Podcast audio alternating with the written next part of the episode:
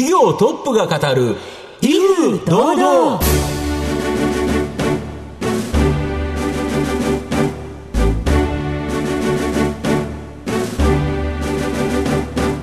毎度相場の福の神こと藤本信之です。アシスタントの飯村美希です。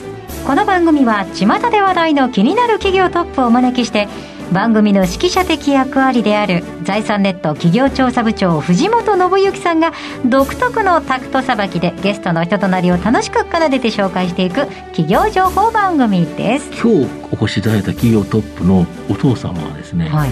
なんと能楽師だったと。の能、はい。でご自身もですね、まあ、能がご趣味で回られてるということなんですが、はい。ちょっと面白いいろんなお話聞かせていただきたいなと思います。どうぞ皆様番組最後までお楽しみください。この番組は企業のデジタルトランスフォーメーションを支援する IT サービスのトップランナーパシフィックネットの提供財産ネットの制作協力でお送りします。企業トップが語る威風堂々。それでは本日のゲストをご紹介します。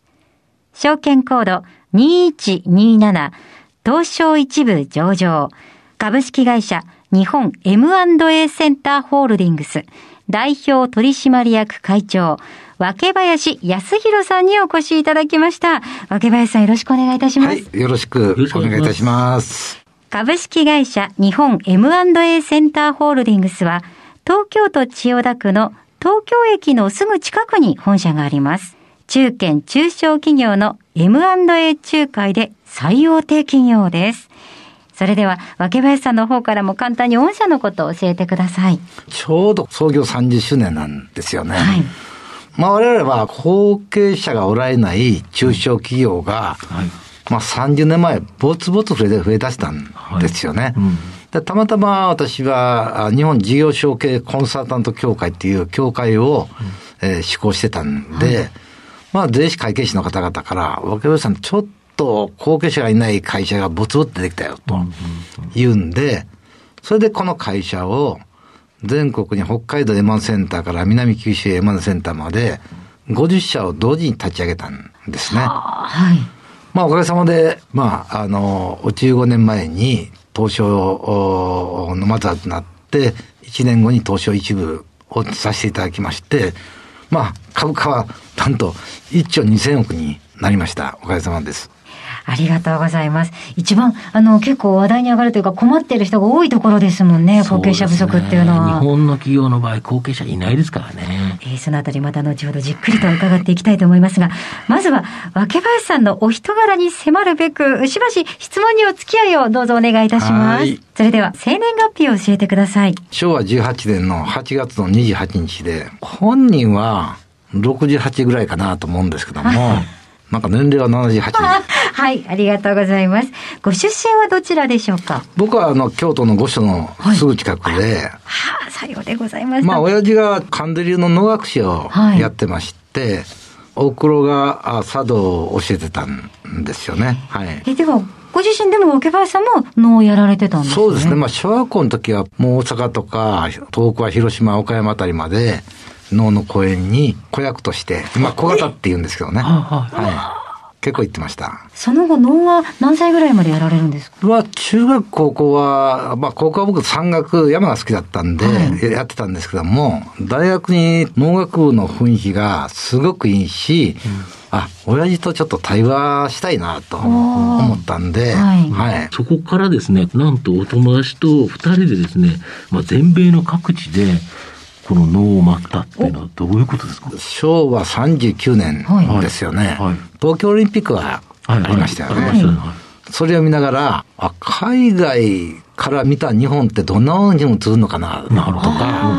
まあ、海外にちょっと行ってみたいなとか、それで、大学の学長宛てにはい。50通ぐらい手紙を書いて、アメリカの？アメリカの。うん。能っていうのは600年前のはい。日本の伝統芸能。の芸能であるということを書いて、で、えぜひ、えー、音校で講演をパフォーマンスはい。とか、学生の交流をしてみたいと書いたら、はい。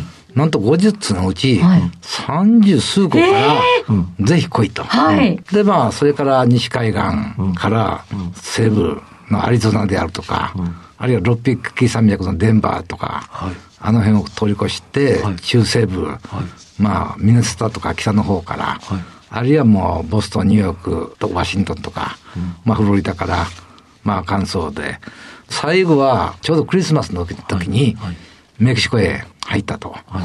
まあ非常に面白かったです。で、そこから大学卒業して、はい。まあ就職されるんですけど、はいはい。外資系の会社に就職される。まあこれからコンピューターの時代が来るだろうということと、将来ちょっと早めに独立しようかなと、い、うことはもうその時から初めから考えたので、帰ってきました、アメリカから。はい。で、そこで入って、ん。そこで何歳の時に起業されたんですか？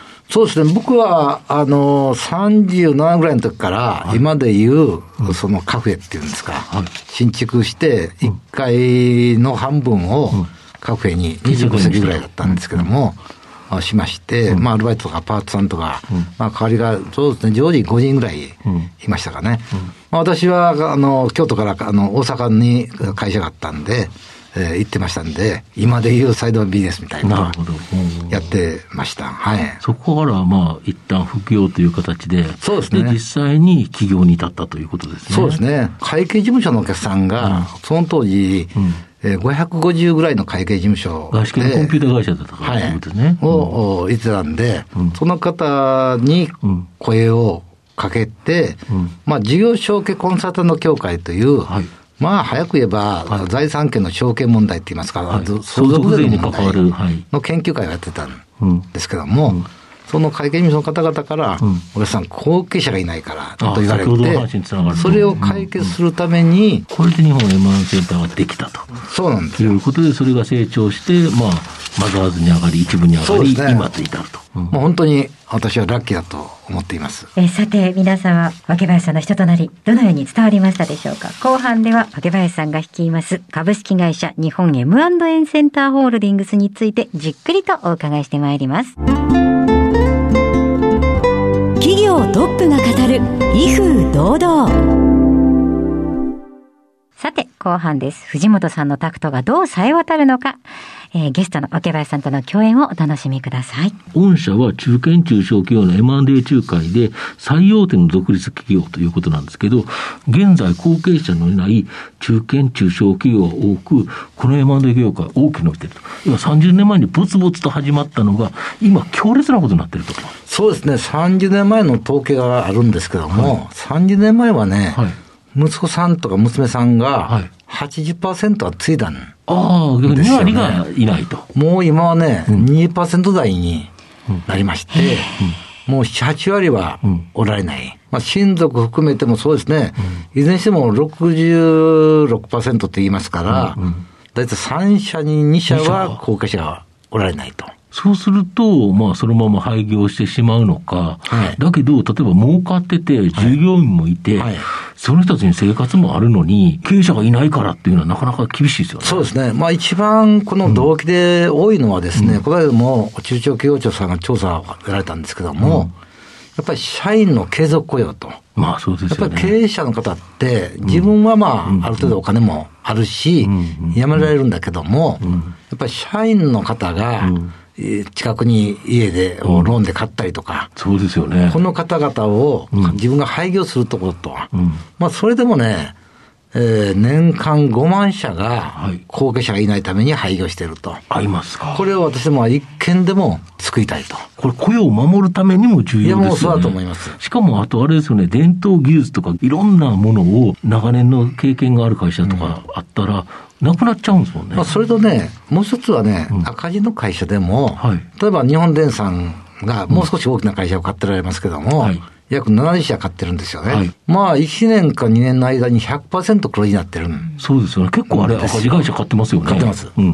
まあ、だから、意外と経営者ってうん、違う目で変われば、できる人がやれば、うんほとんどは実は黒字になるんですよ。なるほど。はい。そうすると、まあ、力のある、そういうような買う企業っていうのを、はい。まあ、御社数多く抱えてるから、そうですね。まあ、売り案件があったら、例えばこれがいいかなっていうところで仲介して、まあ、だからね、大体ね、1社のうん。売り案件に対してうんうん、我々50社ぐらい候補出すんですよね。ああ、開口法。はい。その中から大体10社に絞り、うん。で、その売り手企業さんが、うんむしろ、売り手企業さんの希望を中心に聞いていく。ん。なるほど、なるほど。まあ、むしろ、思いとかいろいろありますからね。で、えー、3社ぐらいに絞って、うん。で、まあ、お見合いみたいな形で、もちろんその前に決算書なんかして、大体価格はこれからこれぐらいの範囲ですよとか、いうことは、我々株価評価研究所っていう、まあ、そこだけでスタッフが100人ぐらいいるんはい。ですけども、まあ、専門のチームがありまして、大体これぐらいですよとか、あとは買い手さんと、うん。やっぱり売り手さんが一つの半導体と半導体の技術を、も持ってると。ん。そうすると、半導体の商社が買えば、もう社長はぜひ、あるいは社員の方は、製造に専念してくださいと。なるほど、なるほど。半導体。の、うん。ね、藤本さんがもともとやられてたように、あのー売りは、もう日本全国、世界に販路を持っていますから。はい。というと、その会社また伸びる伸んですよねね。、製造というだけで。今まではまあマーケティングが弱かった。そうです技術はあったけど、マーケティングが弱い会社。こういうのがマーケティングが強い会社が買えばは、やっぱガツンと売れて、その企業も伸びると。そうです。ああ、やっぱり1たす1が2じゃなくて、もう3にも5にもならないと、うんうんまあ、で、お互いに、社長さんは、まあ、あ65を超えたらうん、会長になっていただいて、俺も残るから、うん君らも一緒に頑張ろうというような感じで、まあ、3年とか5年やっていただくことが多いんですよね。なるほど。はい。あと、このやはり売り案件というのを探してくるっていうのが、御社の場合、地方銀行の約9割、はい。また多くの会計事務所と提携して、まあ、この多くの事業承継案件、ね。これを持ってくる。これがやっぱり力ですか？今もちょうど私どもの日本 M&A 協会っていう会計士税理士の方々と一緒に、えー作ってる組織が一線会計超えたんですよね。まあ、地方銀行さんが今まで約1000人ぐらいがはい。当社にトレーニーで、はい。もう常時3、40人おられるんですよ。この30年間。まあそんな感じで、とか、まあ最近では、あの、大手証券の野村さんとか、大和さんに50人ぐらい人を出してるんなるほど。し、三菱銀行さんの全支店にも人を出してるんですよね。はい。で、御社今後なんですけど、海外展開されたりとか、この1億円以下の中小企業の仲介、または自社で M&A する、はい。もういろんな新規ビジネスがガンガン立ち上がってきてると。そうですね。まあ、M&A に関する総合商社みたいなもんで、まあ一つは1億円以下の、ん。まあ小さな店舗とか、はいはいはい。まあ、こういったものの会員登録だけで10万人超えまして、はいこの5年間でん。1000社が制約してるんですよね。まあ、そんな感じで脱サラしていく人が、こういうものを買ったりとか、まあ、海外は今、シンガポールを中心に、マレーシア、それからベトナム、インドネシアと。で、えー来年早々にはタイに出します。はい。あと、御社自体が M&A で買うっていうことで、まあ、成長させて、はい。まあ、売却したりとか、そうですね。上場させたり、はい。これも考えられてると。政策投資銀行さんと一緒にファンドを作って、あなるほど。そこで、えーお菓子屋さんやったらお菓子屋さんを、えー3社、4社うん。買って、うん。で、それを大きくしてて、で、うん。合併して上場していくとか、うん。うん。まあそういったこともやります。なるほど。あと、東証には東証プロマーケットっていう、い。わゆる機関投資家、プロしか買えないはい。市場っていうのも、まあ、と個人投資家買えないんですけど、ありますね。まあ、ここに、まあ、上場させるっていうのもビジネスいや。これがね、もう今すんごい伸びてるんですよ。あもう我々がやる前は2009年かはら、イギリスではあって、当初もあったんですけども、はい40社余りしかなかったんですよ。数少なかったんですね、もうね。で、うん我々がこの1年前からやり出したら、うん今、選手で契約しただけでもう80社を超えました。まあ、年商4億ぐらいの会社もやってるんですよ。うんで、はいここで成長して、今度は、マザーズで、ですねはい今後は、あの、グロース市場。ここに来ると。に展開していくと。まあ、その時に、今度は1社じゃなくて、うんまあ、この間も4億の会社が、えー関西の会社が、東京のやっぱ5億円の会社を買われまして、なるほど。まあ、それ大10億きくなって。になると。利益も1億以上になると。で、えーえっと、あの、上場して、で、次は、あーマザーズ、まあ、今後のグロース市場に伸ばしていくと。そうなると何が変わるかというと、中小企業の悩みは、人材が取れないことなんです。ああ、なるほど。やっぱり上場って全然違うんですよね。いやいや、もう、とにかく人は、もう東大の法学部であろうと、京大であろうと、まあ、総計であろうと、大体1万5千人ぐらい当社、新卒でも受けに来るん。ですよ。やっぱり人材が、もう全然違ってきますよね。なるほど。だだから僕は絶対に上場した方がいいと。なるほど。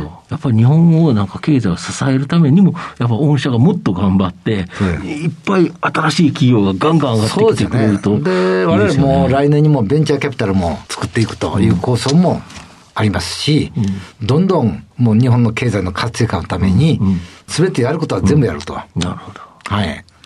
御社の今後の成長を引っ張るもの、改めて教えていただきたいんですが。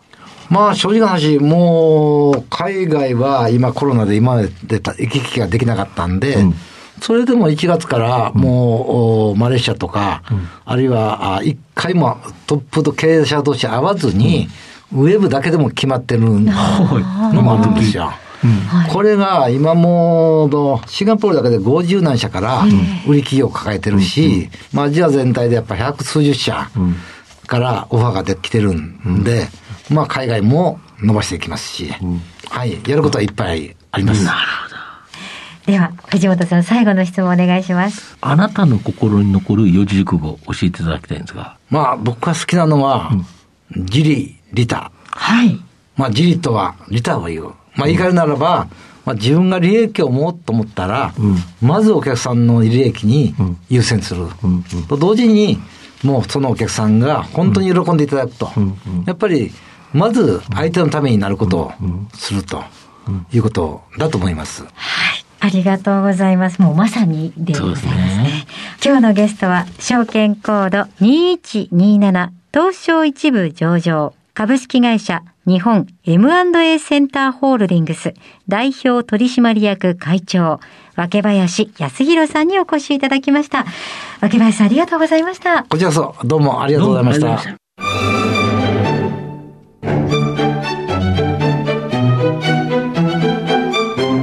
企業トップが語る威風堂々。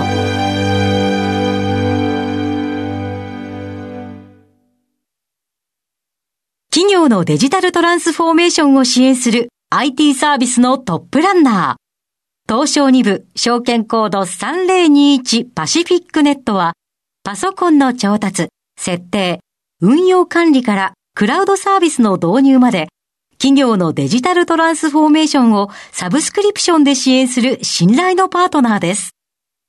取引実績1万社を超える IT サービス企業。東証2部証券コード3021パシフィックネットにご注目ください。お送りしてきました企業トップが語る威風堂々そろそろお別れのお時間です今日のゲストは株式会社日本 M&A センターホールディングス代表取締役会長若林康弘さんでした。そして若林さんの選ばれました四字熟語は「自利利他」でございました。それではここまでのお相手は藤本信之と飯村美希でお送りしました。次回の放送は再来週11月10日となります。その時間まで。ほな、さいなら。この番組は企業のデジタルトランスフォーメーションを支援する IT サービスのトップランナーパシフィックネットの提供財産ネットの制作協力でお送りしました。